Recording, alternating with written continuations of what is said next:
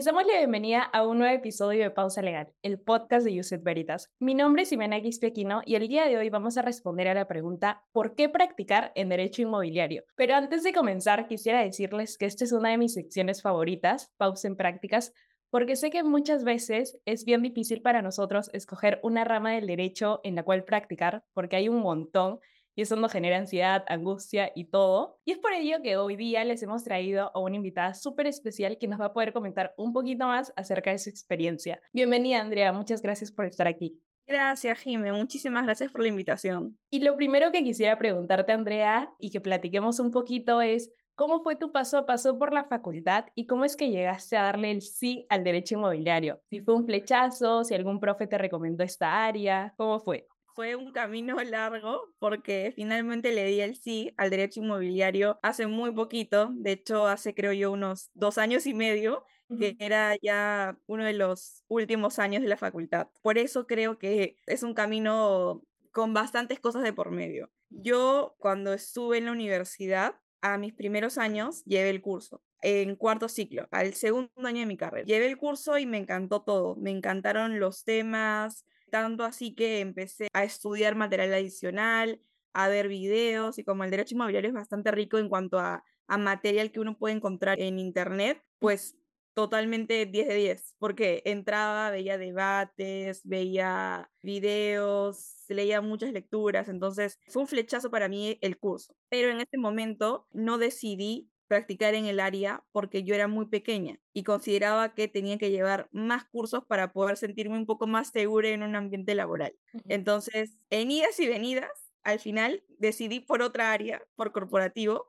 Practiqué en esa otra área de mucho tiempo, pero sentía que no, no me gustaba tanto, que podía ser buena en el área, pero no sentía que, que yo amara lo que hacía y para mí era muy importante poder amar lo que, lo que hago porque siento que de esa forma uno no siente pesar todo el tiempo cuando está ocho horas o seis horas trabajando. Entonces quería encontrar esa área que, que a mí me, me fascinara. Entonces cuando estaba en ese momento en el que me sentía un poco mal porque sentía que había cometido un error, dije, ya, pero yo en cuarto ciclo, en segundo año de la facultad, tuve ese otro curso que me encantó, pero nunca practiqué en esto, entonces quiero intentarlo y lo intenté. Lo intenté, vi convocatorias, entré a practicar en el área inmobiliaria en el grado en ese momento y pues ahora puedo decir que fue una muy buena decisión.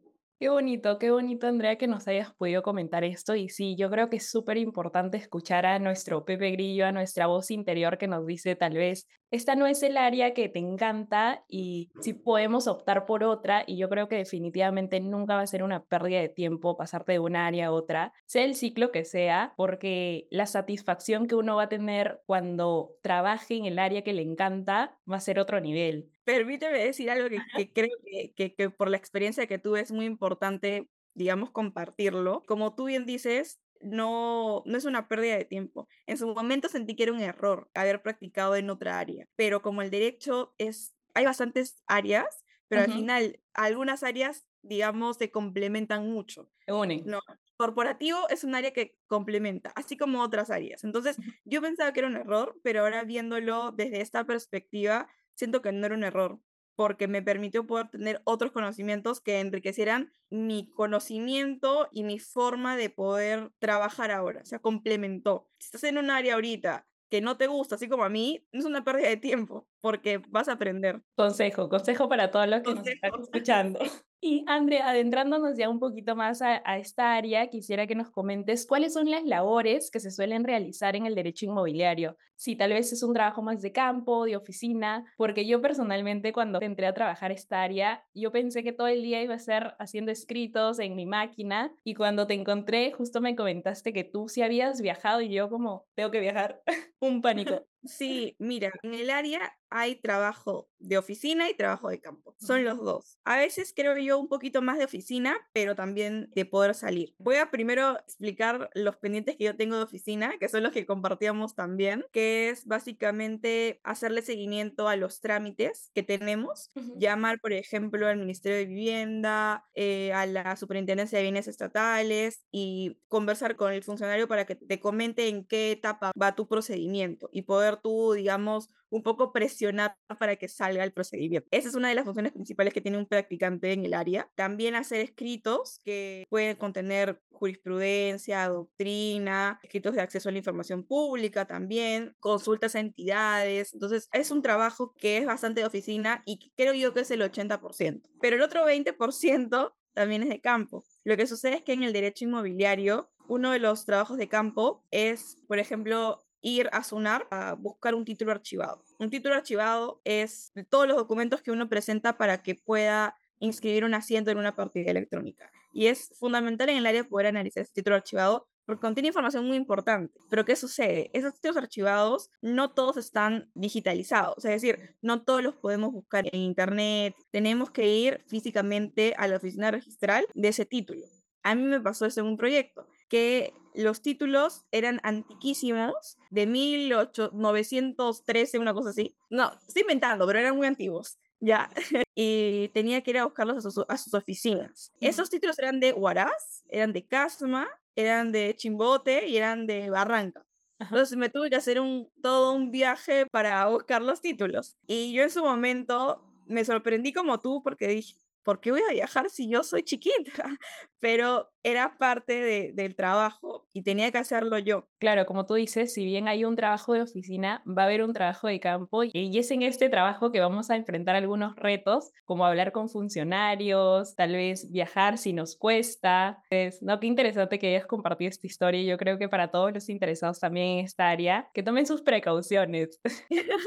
y bueno, en la misma línea, Andrea, quisiera preguntarte, ¿cuál ha sido tu mayor reto trabajando en esta área? Si tal vez fueron los viajes o tuviste otro reto? Creo yo que tuve bastantes retos porque uno siempre está constantemente aprendiendo cosas nuevas y eso puede ser un poco difícil al comienzo. Voy a compartir brevemente dos retos que tuve. El primero que fue ya un poco para dar también la idea de oficina, es analizar partidas electrónicas.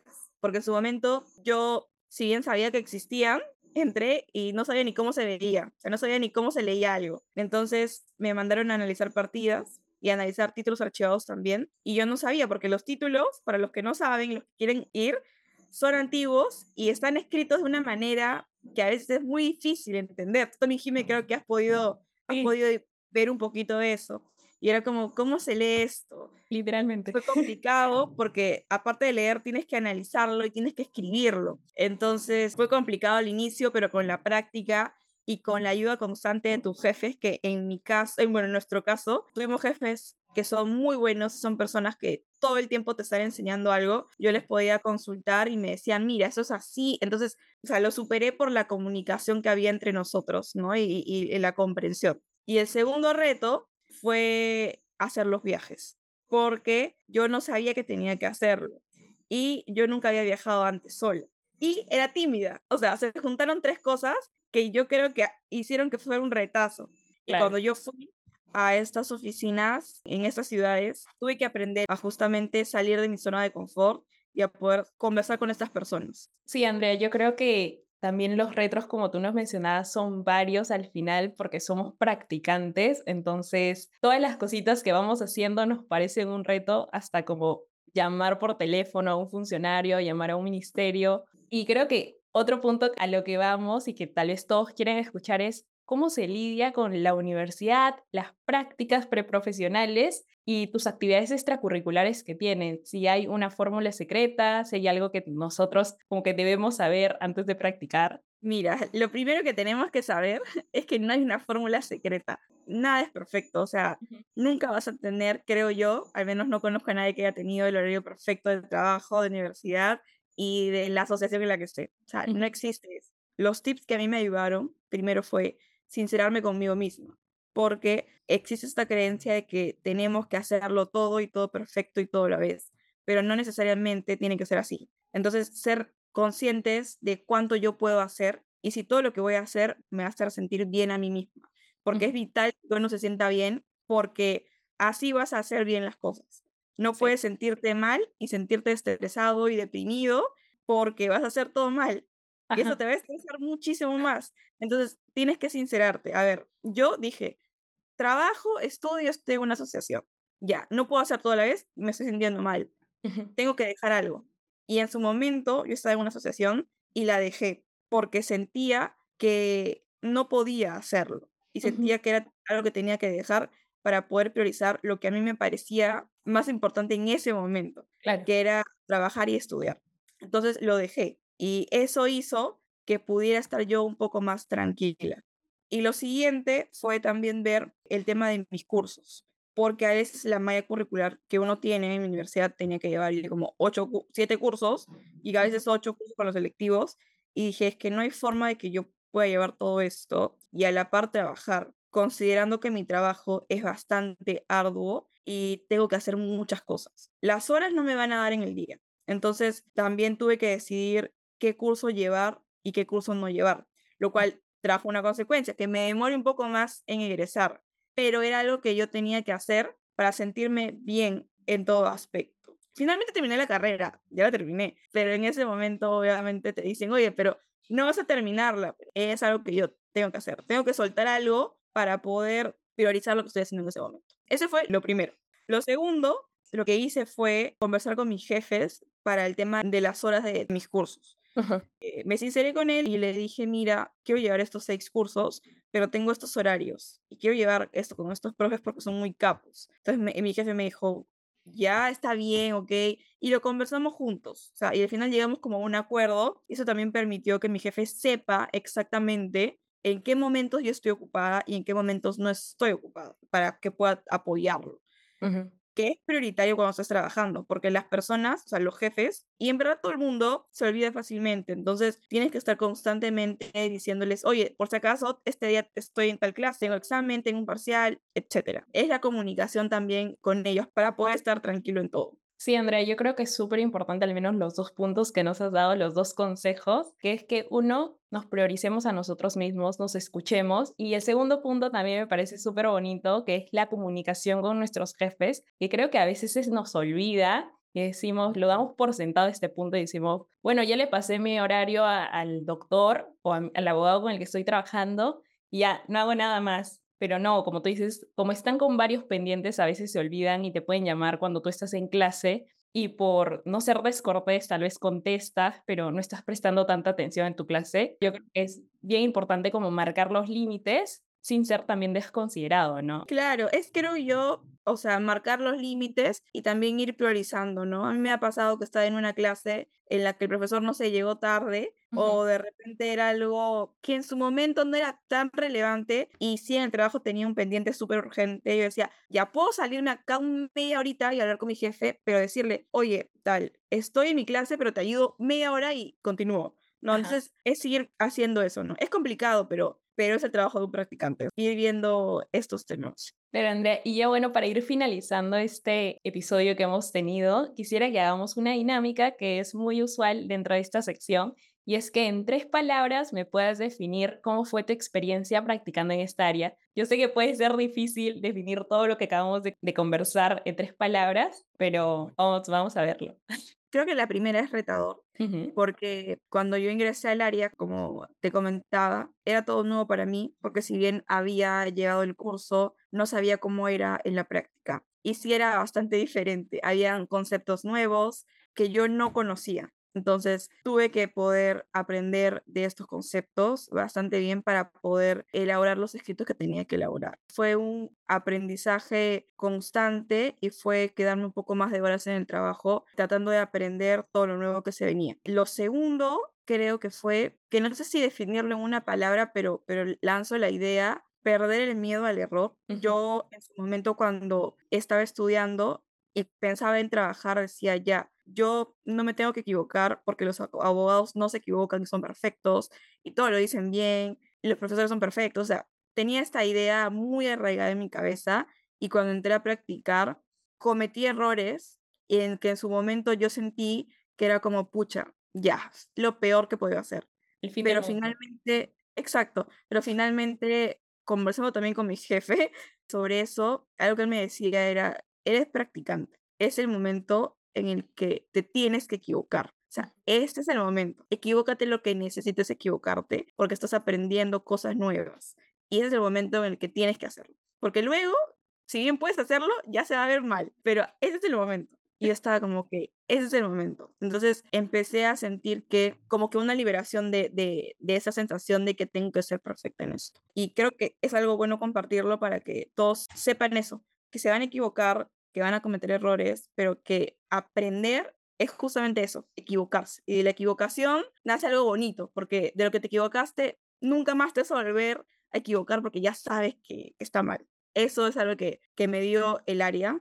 Tercera palabra, creo que es emocionante. Y digo emocionante porque con el área pude encontrar lo que realmente quería hacer. Por el, no sé si por el resto de mi vida, pero lo que realmente sentía que era el área de la que yo pertenecía. Estando en el área sentí por fin que había encontrado el área del derecho a la que yo me quería dedicar. Qué bonito, Andrea. Y sí, yo me quedo con, con lo segundo que mencionaste y es que yo también creo que no solo nosotros somos nuestros éxitos, sino también nuestros errores. Y eso es lo importante porque ahí es donde uno empieza a crecer como persona y también como profesional. Y bueno, nada más agradecerte por este hermoso episodio que hemos hecho y por estar aquí compartiendo un poco tu experiencia. Gracias a ti, Jim. Espero que, que les haya gustado a todos y que les sirvan ahí algunos consejos que, que les hemos dado. Muchas gracias. Y bueno, muchas gracias a ustedes por ver este nuevo episodio de Pausa Legal. Si aún no saben en qué rama del derecho practicar, pueden revisar todo nuestro contenido en todas las plataformas de podcast y YouTube. Y tampoco olviden que pueden seguirnos en todas las plataformas de Instagram y TikTok como arroba pausa legal. Nos vemos en un próximo episodio. Hasta luego.